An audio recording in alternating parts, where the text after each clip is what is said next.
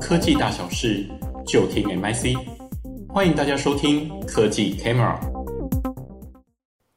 欢迎收听转型现场，我是史达洛。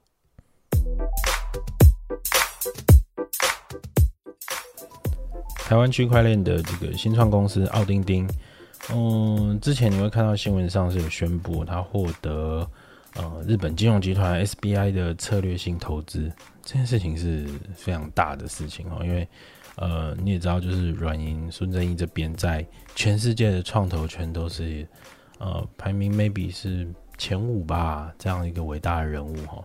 那台湾的台湾的公司受到他投资的其实是非常。不多啦，我只能这么说。但是奥丁丁前阵子受到受到他们投资，而且蛮大一笔钱哈。但是因为这笔钱啊，我一直没有得到 Darren 这边很明确的告诉我到底是多少钱。我这边可能只有从这个网络上新闻上去得到这些消息。那你们去查大家就知道了，就奥丁丁空格 SBI 你就会看到。那所以奥丁丁是一个专注在电子商务、区块链等等相关服务的一个新创公司。提供的服务有全球体验的旅游啊、安心食品的市集啊、社群平台、全球电影网，还有这个区块链的应用服务。基本上就是他手上有了这个武器，所以他在每一个领域都想把它放进去试看看，放进去试看看。而这件事情也是因为，呃，也是这样，所以他可以得到一些全球性的投资，因为很少有这种区块链公司在实验场域这件事情做得像奥丁丁这么全面。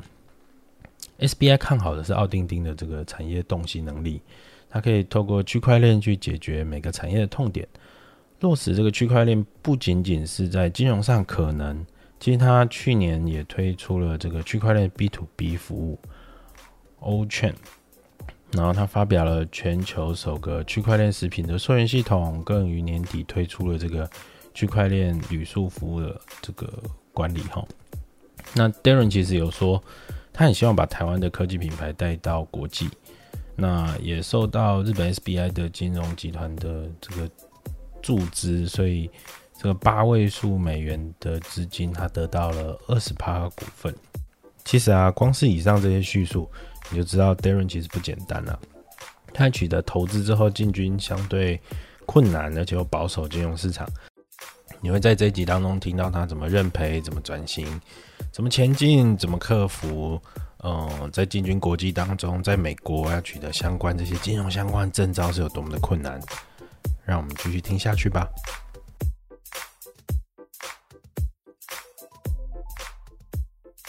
好，你现在在申请美国五十州对的每一个国家每一个州的银行牌？没有，它它这这叫做 MTL，Money Transmitter 的 License。OK，对，那 Money Transmitter 的 License。要根据你公司的特性去做不同的内容的 application，嗯，这个很重要。比如说，呃，我史达鲁今天申请这个 MTO 是要拿来做这个餐厅之间的这个金流的交易，对不对？那你就会这样去写给每个州的州政府。嗯，那我们公司就是说，呃，我们会用呃稳定币跟美金的法币来做 B to B。所以，如果你是个人，就不能用我们的这个服务，因为这会跟我们 license application 的内容是不一样的。对，所以它其实是很复杂。虽然比如说，你们只能做法人对法人。对，那我们可能明年拿到执照之后，会去修改它的内容，把它扩大到个人也可以使用。对，但基本上就是说，你怎么去申请，你就不能超过你的这个呃范围去做超过你申请的业务。范围之外的这个事情，那就违法了。对，那 那在申请这个 MTL 的执照的同时，他州政州政府也会有相对的呃要求。就比如说，我们台湾的旅行社是特许行业嘛，对不对？嗯嗯嗯，那他会要求旅行社去做所谓的履约保证。嗯，那我们在做 MTO 的这个 license 也是一样的道理，就是说，呃，我们在申请 MTO 的。牌照的时候，它会相对应每一周都会要求你去给他看一下存款啦，存存款不够哦，哦，还要再买保险，哦，还要买，这叫这叫 surety bond 哦，对，那所以我们就是因为把整个公司的 scope 搞得跟银行一样这么的复杂，然后然后又非常的就是安全，所以才花了很多钱去做这些事情。哦，就是一重保险不够，还要二重保险，还有保险的保险的保险，对，然后才可以让美国的州政府相信你，对，不是来骗钱的。对啊，那所以所以你要想说，假设我们今天这个所谓的 FTX，对不对？有买相对应的保险，那，那你要想它保费有多高？每年大概至少五亿美金吧。那公司的利润全没了。这个我好奇哦，每一个州的差异很大吗？每一州差异都不太一样。对，那其实我们还有一个比较特殊的规定，就是说某一些州是特许只有美国人才能做这个执照的申请。这个听起来就很像德州会做的事情啊。啊，我们太多了，所以我要去看一下。但是比如说。呃，我印象中内华达是最严格的。内华达哦，对，内华达可能就 casino 很多嘛。哦哦哦。对，然后所以他对于整个公司的所有的 officer 的要求都是需要具有美国的身份或者是美国的工作签，他才会让你去申请这个事情。那这个不就要还有一间分公司在搞这件事情？对，我们我们就是、哦、好了解。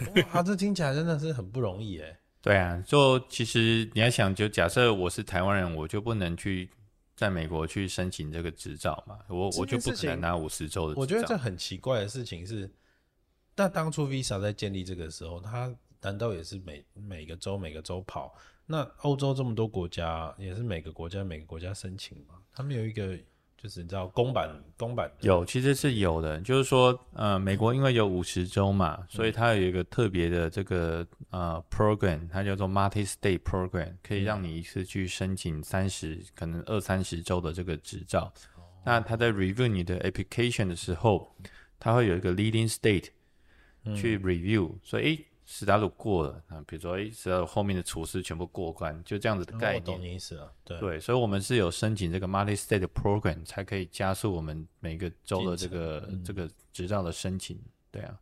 哦，那欧洲怎么办？欧盟欧盟也是，欧盟就是可能三十三个国家是用同样的标准在审核，那你一个国家拿到，你就可以在其他三十三个国家去做这个。呃，你只要你有这个欧盟的这个签，这个呃 license 就可以去做欧盟的生意。那我们来问一下，亚洲最先进但也蛮奇怪的、意外的保守的日本。呃，日本现在，呃，我解释一下好了，日本的金融法规跟我们亚洲其他地方比较不一样，真的不一样。对，那，呃，第一个是说，呃。我们台湾有所谓的所谓，呃，银行之间有所谓 Open API，对不对？嗯、那你可以，银行可以去提供这个 API 给呃相关的服务业者去做串接。嗯、对。但在日本，呃，它这个如果你是要做一个所谓的资金移动业者，就是我们现在在做的事情，那资金移动业者，你就要去跟银行串 API，你就要去有一个资金移动业者的一个牌照。对，所以比如说你要做支付，我们一般来，这个很像美国哎，呃，美国其实是没有这个这么严格的规定哦，日本还更严格。对，就我们美国串 API，我们就直接去就串串了，但日本是你得先申请资金移动业者的牌照，你才能去这个去串串接 API。所以我们美我们日本比较早开始，但我们日本的进度是落后美国的。哦。对，那当然还有一些呃非常保护日本本国的一个措施嘛。这我想每一国都有了哈。呃，日本我觉得算是非常保护哦。对，所以我现在就是在想办法，可能就说嗯、呃，找个日本的合作伙伴，然后我们未来想做事情，对，然后就利用这个日本合作伙伴去做会比较好，因为我我的身份就是。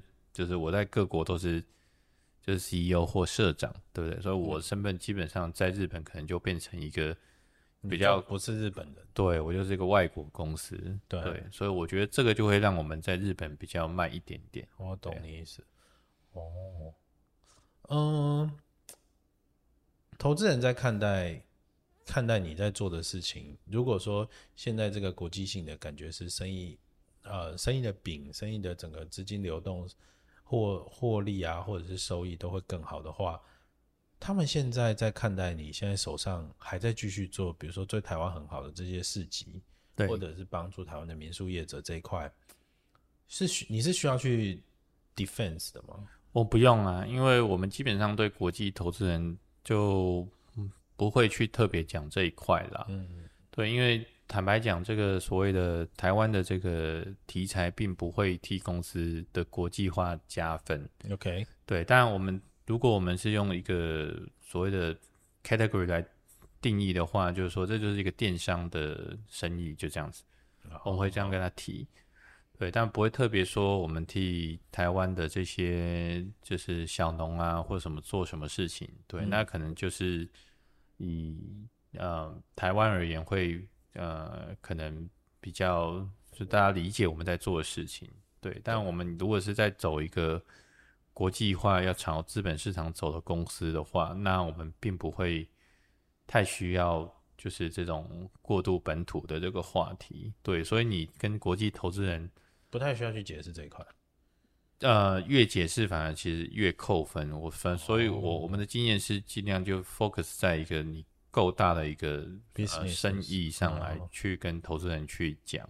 了解，对。那目前就是我们最近跟很多很有名的这些机构投资人去谈嘛，其实都非常的 positive。所以我觉得我们其实最嗯、呃，辛苦的时候已经过去了，嗯，对，因为这个所谓的这个 license 的 application，然后到等待你拿到牌照，这中间就不能做生意，你知道吗？那公司就是一直烧钱、烧钱、烧钱，对，然后你越烧钱，你就越难跟投资人去讲嘛，对，对，因为你你说，哎，我们在等执照，那投资人就说，那我等你赚钱我再来，就是你就会觉得这对。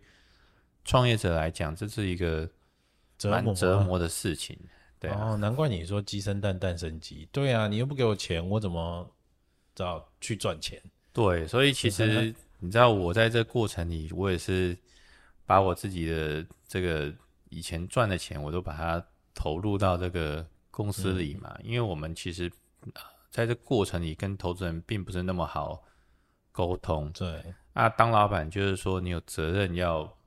保护公司，所以我就在这个过程里放了很多，就是自己多年的这个努力的心血到公司里，继续把它养大。所以人家说疫情现在趋缓，开始共存，就是春天来了。但是对你来说，这件事情好像还是处在一个比较压抑的状态。差不多就是我们现在已经拿到差不多十周的执照了。那如果这个 leading stage 一过，我们大概就已经四十几周。哦，那。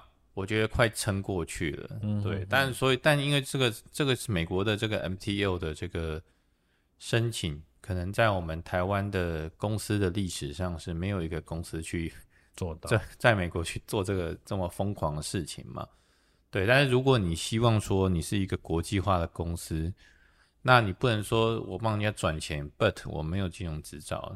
这个谁要相信你啊？对，但就是对我又不是抱抱头哥嘛，对，所以就是这个就是你要想我，如果我是这一个就是亚洲人去美国白人的社会里，没有人会对你有足够的信任嘛，嗯、所以牌照其实就是我们信任的基础。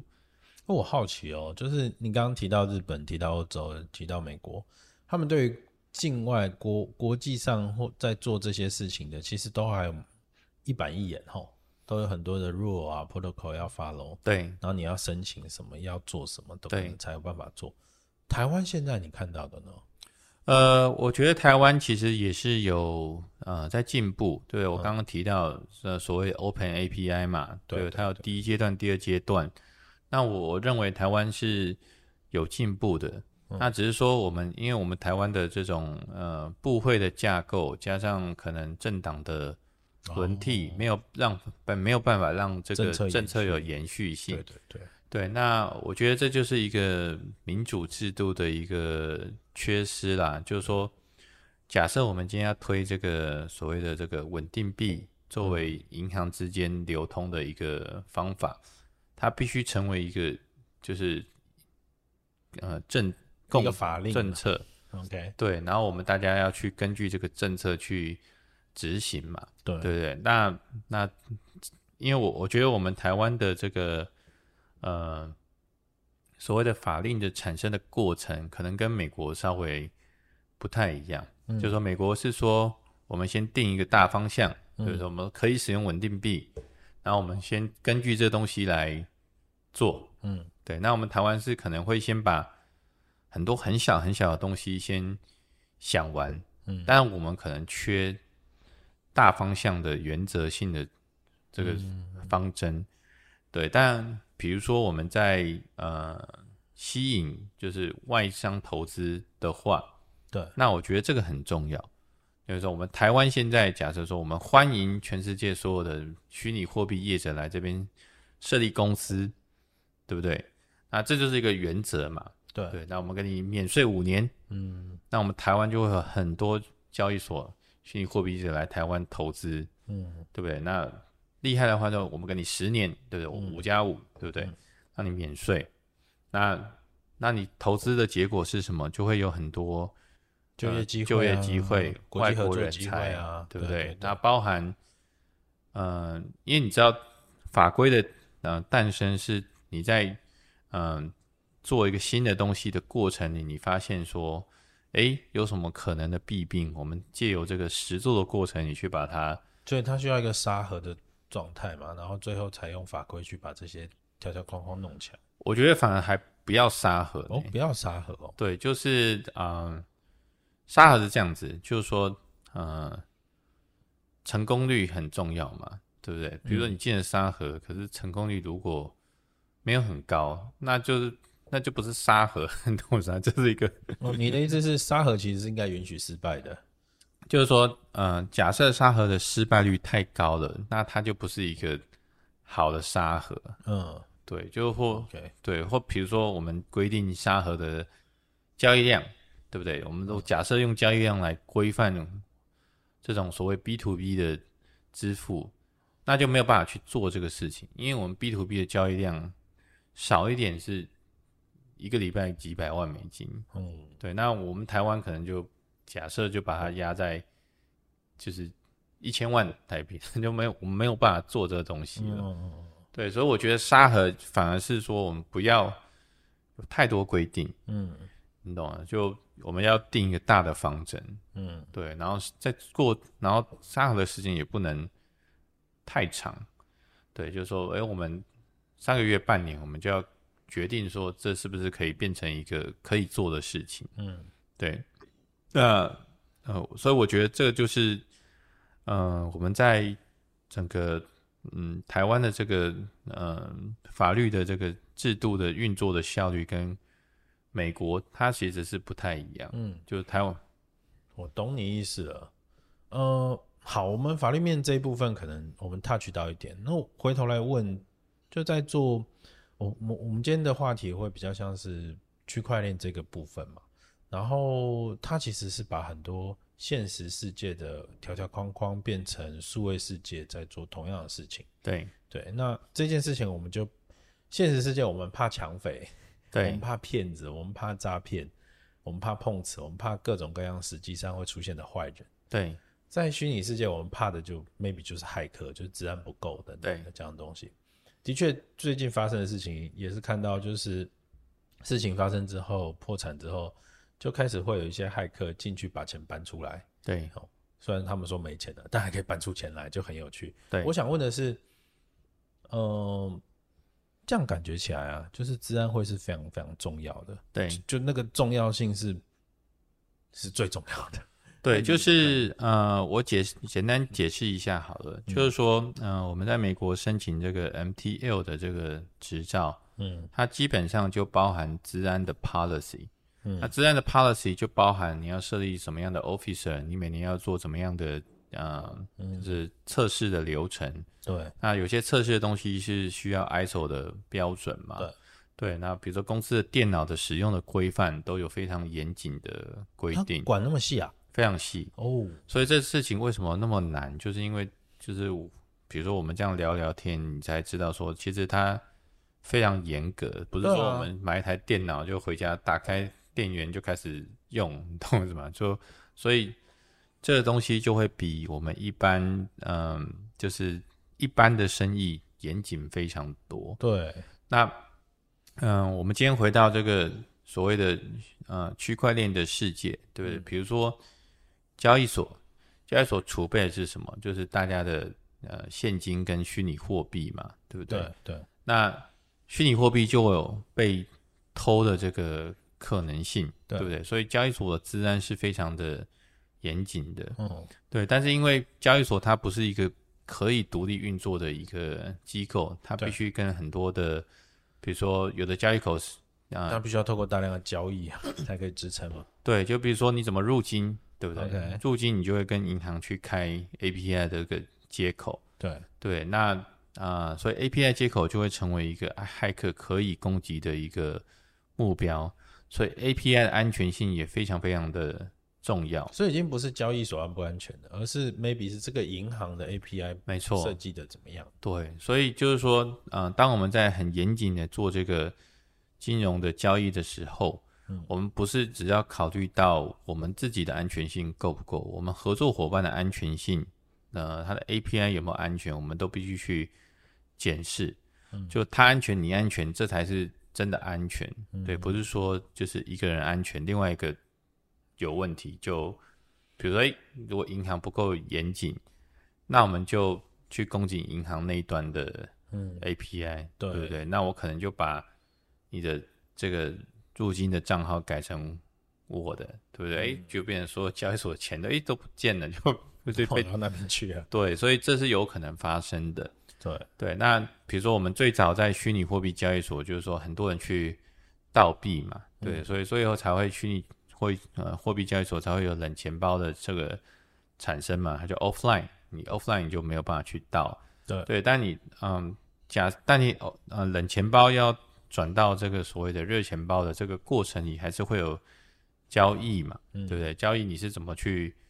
做 transaction 的，你是透过蓝牙去做 transaction，还是嗯有线去做 transaction 等等，就是就这东西就是呃很多很多学问问题啊。对，那比如说呃有有的冷钱包是像是 USB 的 dongle 嘛，就是它是插到电脑上，那这也可能去被买这个就是骇客的这个城市嘛。对对对对，所以其实只要一连线，其实就有被害的这个风险了。对啊，所以这东西为什么那么困难？就是说，呃，银行为什么要有金库？就是因为它就是 把它全部封起来，对啊，那外面的人就进不去。对，那所以其实交易所也是一样的概念。嗯，然后再到美国，美国现在呃有一个呃有个叫 SPDI，就专门针对这个呃数位资产去设计的这种呃新的银行。嗯，那现在银行的安全性也非常的重要。对对，所以其实就是说，我们在做这个产业，你就会最后就会发现说，当你想要做生意之前，你可能假设我们今天只是做一个钱包对钱包的虚拟货币的转移，以太啊、比特啊，就是其他的。对，那我什么都不用做，你知道吗？就被偷也不干我的事情。嗯，那我也不要执照。但你真的想要。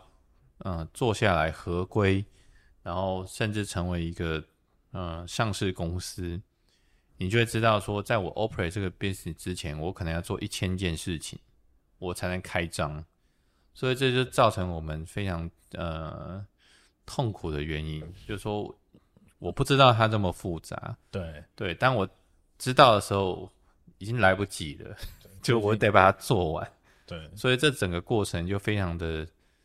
哦，每天折磨了哟，真的是 啊！我现在懂了，所以这件事情它还是回到，虽然它是数位的东西，但是因为你是要做现实世界的生意，所以它还是回到金融世界应该有的条条框框，没错，一些规范。对，就是说，假设我今天是一个所谓的 decentralized 的一个 service platform，嗯，我什么都不用。管嘛，我就把我的架构做出来。啊、你要加入，你不加入你自己的选择。但如果你加入，比如说我们今天在讲一个去中心化，嗯，就所有人在这个账本上都可以去做虚拟币的转移、资产的转移，虽然不用手续费，但有一天，哎、欸，就是你的节点都被一个人绑走了，sorry，你的钱都不见了，没有人可以负责的。嗯，对，所以说当你在做所谓 B to B 的金融交易的时候，你必须是一个可以负得起责任的一个公司。对，那负得起责任就是说。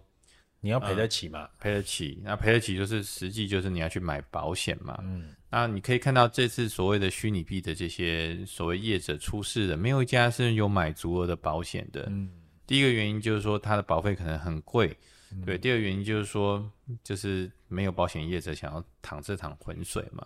对啊，赔了公司就倒了。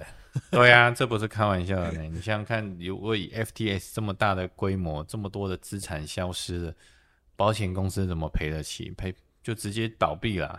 对啊，哎，你刚刚有提到一点哦，我一直记得。我们刚刚聊完一个很胃痛的话题哦，子安。那下一件事情可能是别人会胃痛的，就是你刚刚提到说，在做这件事情的时候，maybe 在 Web 三点零的时代是没有银行的存在。我说，比如说这个 money transfer 的过程当中，对，你在推这个东西，既得利益者，比如说这些银行，他怎么？你你怎么处理他们？对，所以呃，我觉得这就是一个呃，我们在做这个过程里体悟到的一个道理，就是说你现在可以看到说，我们这个奥丁丁跟很多的台湾的银行，然后其实国外银行也有在做这个新的服务，嗯，对。但我举简单的例子，就是说银行它跟我们公司给消费者这个信任感是不一样的。对，假假设你今天有一亿台币。要留给你小孩，你会选银行？会选择对啊，而且是选一个很老的银行。对，那好，假设我们就就把这个钱存在这个呃华南银行，因为你觉得很安全。对，光谷银行。对，那这东西就是这样的说，所以其实银行有科技业者没有办法提供的这种信任感，因为银行的设立的法规是比我们科技业者要更。严格很多的，对。那那银行需要你什么呢？对，要他的信任感嘛？那他他跟你合作有什么好处？对对对，所以我们现在就是说，我们想到一个方法，就是说，第一个消费者可能呃或者企业他不会把愿意把他的钱存在我们的这个账户下嘛，对不对？但我们要帮他做这个资金的移转，嗯，没有办法。但是说，所以我们就想到一个。替代方式就是说，比如说你原本是像我们现在合作是第一银行，对不对？嗯。那你的企业户是第一银行，你可能放了一百亿在第一银行里面。嗯。那你今天要做交易的时候，你可以透过我们公司的这个支付的平台去按付款。嗯。那付款的时候，你按了付款这个按钮之后，我们中间会透过一个叫做 HSM 的机制，那个呃硬体加密，把你付款的这些。批次档案，嗯，汇到上传到银行去，嗯，那银行收到这个加密过的这个指示之后，他会就是把它解密，嗯，然后变成就是一般公司会计在用的这个呃批次档，他就准备汇出。那我们现在是已经做到，在我们这边按付款按钮，在第一银行那边可以直接付出去，对，嗯、那呃这就回到我们刚刚讲到的。呃，付款的渠道了，对，比如说，呃，我们在美国是可以用稳定币去付钱的嘛，对，对不对？对，那台湾目前法规是没有开放的，嗯，所以我们台湾现在就是说可以发这种类似呃数位的信用卡这种方式去把钱付到全世界各地去，对对对，那这也是有点像是你去国外刷卡一样，所以这还是符合我们台湾的嗯、呃，就是法规，但是它是一个新的一个。付钱的方式出去，对，那你都知道刷卡你是下个月再还嘛，所以其实企业可以使用这种方法去呃递延你的付这个付款的周期，比如说你要发员工的薪水，嗯，其实也可以用这个方式嗯去付钱。嗯，的确，数位信用卡是现在很多中小企业都已经开始使用很。很好的一个财务工具。对对对，那基本上你要想说，这你对这个东西的信任，也是基于对银行、对发卡组织的信任嘛？对对，所以我们呃，所以我说回过回过回过头来讲，我们未来世界银行扮演什么角色？银行其实还是非常的重要，它就负责保管你的资产嘛。那你的资产是属于呃法币或者是虚拟货币都有可能。嗯、对，但是比如说我们现在的这个。银行是没有这个所谓的相容于这个数位这个货币的钱包嘛，对不对？对你现银行是账户，但它不是我们一般讲的这种虚拟货币的钱钱包。所以我们在推这个服务的有几个比较大未来，就是说，第一个我们会提供银行业者这个钱包的服务。嗯，对，钱包服务就是，哎，银行以后就可以使用稳定币，在法规开放之后，它可以替每个存户提供这个钱包的服务，对不对？对对。然后第二个是说，当我们在做就是跨国交易的时候，假设我们钱包，那你在区块链世界里是就钱包对钱包直接把它转账转掉了，对不对？对。对那可是我们银行该做的反洗钱 KYC 还是要做。所以其实我们在我们支付系统里也有 AML KYC 的这个扫描的机制，去扫描每一笔的这个交易，嗯，而对方的钱包必须得是在白名单里面，他才能够去做完成转账的，对。所以其实回过头来，你就会发现说，其实我们在做新的东西，但是我们的每一个步骤都是符合现在银行在做事情。我们也会去做，只是说你扫描的这个媒介是不一样的。我们之前是扫的是银行账户嘛，银行账户我们其实也有，但是我们现在在讲着所谓的稳定币，我们也可以去扫描对方的钱包。嗯，对，所以我们整个治安的架构啊，AML KYC 啊，就是 compliance 都是非常非常严谨的。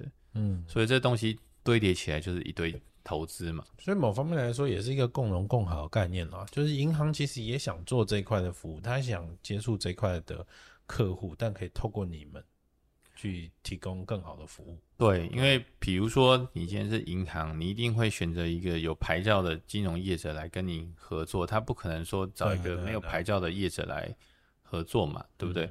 所以其实回过头来，你就会发现说，呃，你一开始如果把整个事情都想清楚，你公司的 scope 就可以变得很大。嗯，那比如说你今天在找全世界要在美国可以使用稳定币，就是帮商商家付钱出去，那有美国就五十州执照的金融业者不到五千，你懂我意思吗？对。所以就是说你要走得这么快，但是又合法合规。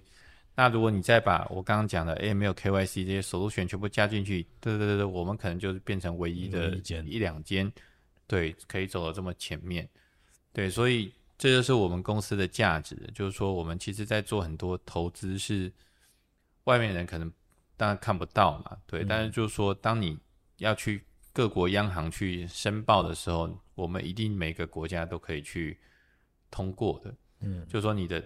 准备做到一百分，那他们的要求假设是九十分，你都可以去通过，嗯，都可以做到。对，哦，好哦，我们今天的时间其实也差不多了，我们不如就收在这里。下一次我在想，如果这个我们区块链世界要发生什么事情，或者是您这边在这个取得金，就在开发新服务上又有什么？令人振奋的事情，在跟我们分享的时候，我们再延续，也许我们再录个下一集、下下集这样子。对，所以就是就跟大家分享一下，说我们这个投资要谨慎嘛、嗯对。对，不是说我朋友投了什么你也投什么，或者说哎、欸、什么东西很多人用你也觉得，嗯、就你之前说那个企鹅理论嘛。对，就是说这个哎。软银投了，大马锡投了，索科亚投了，啪啪啪，然后就哦跟跟着赔了，五亿美金就没了，好可惜啊！对，对，好，那我们跟大家说再见吧。好，拜拜，谢谢。拜拜。